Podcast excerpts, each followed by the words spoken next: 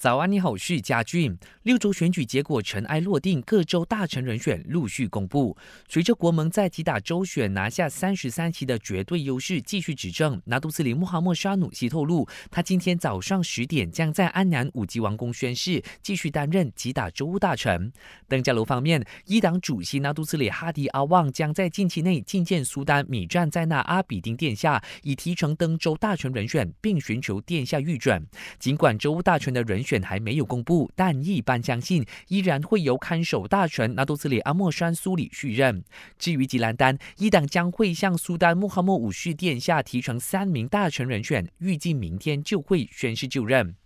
团结政府依然推举拿督斯里阿米鲁丁继续担任雪州大臣，但由于苏丹沙拉福丁殿下还在国外，宣誓就职仪式必须等到明天或之后才可以举行。森州大臣的就职仪式则在今天下午三点举行，但大臣人选究竟是谁，暂时还不清楚。滨州的首长就职仪式早早就举行了，由曹官友续任，新一届的行政议员也将在后天，也就是星期三宣誓。各个政党和联盟在六州选举都各有所获，唯独大马民主联合阵线穆大在上阵的十九个议席中，不止全数落败，就连按贵金也拿不回。主席塞沙迪表示，他将以开放的心态接纳结果，并会对此负上全责。